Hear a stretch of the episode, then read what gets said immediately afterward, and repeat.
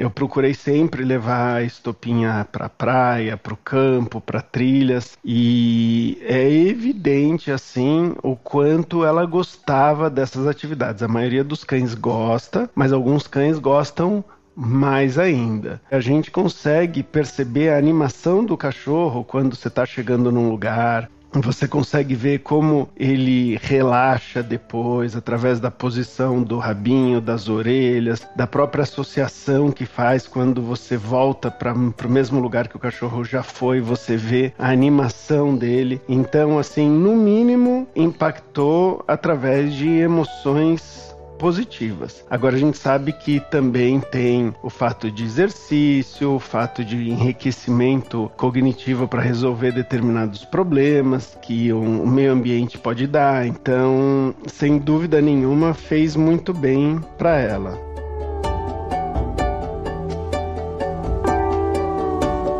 Olá! Eu sou Adriana Kistler e esse é o podcast Ao Ar Livre, um projeto da Sorria, marca de produtos sociais que produz conteúdo sobre saúde e bem-estar em livros, nas redes sociais e também em podcast. Você encontra os livros da coleção Sorria na Droga Raia e na Drogazil. Toda vez que compra um produto Sorria, você também faz uma doação. Junto com a gente, você apoia 23 ONGs que levam saúde para o Brasil inteiro. E se você quer trazer mais natureza para sua vida de um jeito leve e fácil, está no lugar certo. Que tal começar agora?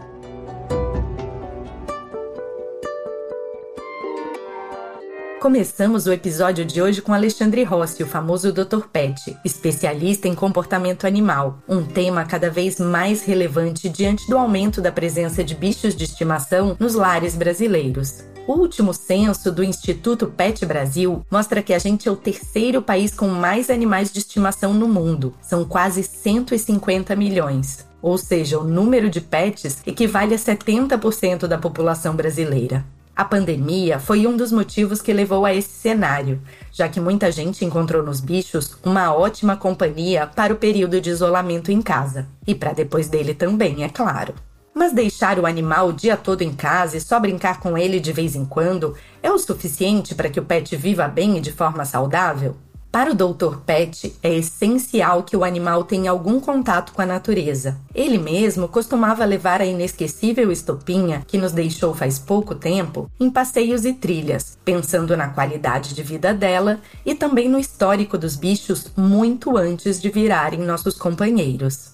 Os animais eles foram selecionados naturalmente por milhares, milhões de anos em situação natural. Então, eles vivem há muito pouco tempo uh, nas grandes cidades, sob nossos cuidados, se a gente for ver do ponto de vista histórico. E as adaptações fisiológicas, psicológicas, morfológicas, elas demoram muito tempo para acontecer. Então, o que, que isso indica? Que os animais, embora estejam com a gente, para a gente, muito tempo com a gente, é, eles estão muito mais adaptados ainda para lidar com os estímulos que acontecem na natureza do que os estímulos que acontecem com a gente. Na natureza, ele identifica cheiros que vão causar mais estímulos ligados à comida, perseguição, ou caça, ou reprodução, e em casa eles, eles podem ficar mais facilmente entediados ou não ligar tanto para aqueles estímulos. E aí acaba fazendo com que a vida deles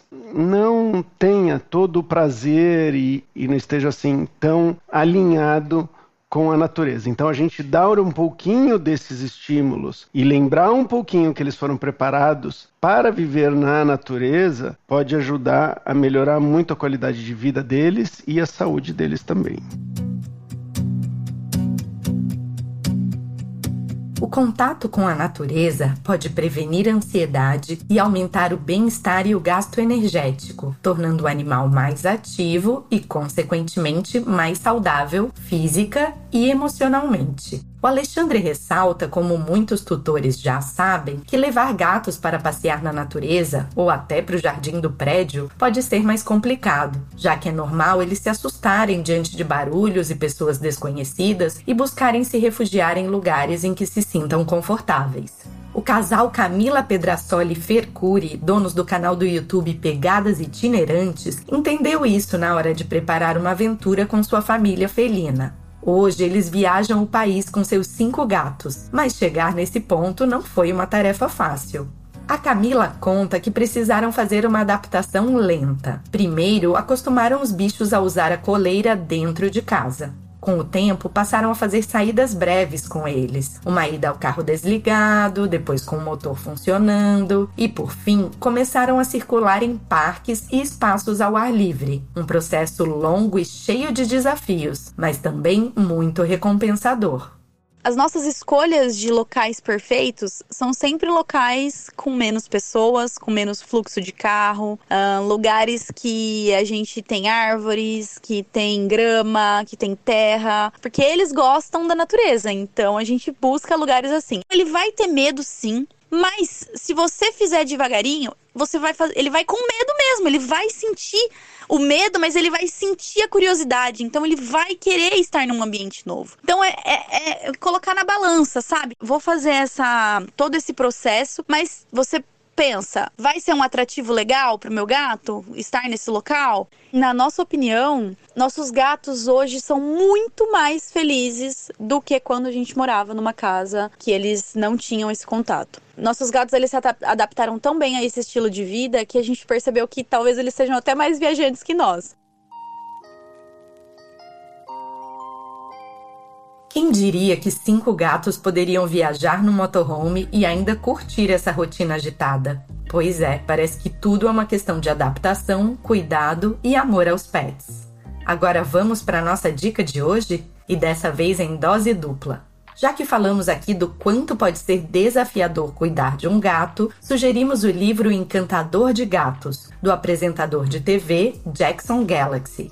A obra traz dicas para cuidar do seu felino de maneira adequada nas mais diferentes situações. E também não podia ficar de fora das nossas dicas o livro Estopinha, a autobiografia da vira-lata mais amada do Brasil. Uma história linda sobre o convívio entre o nosso convidado, o Dr. Pet, e sua querida cadelinha.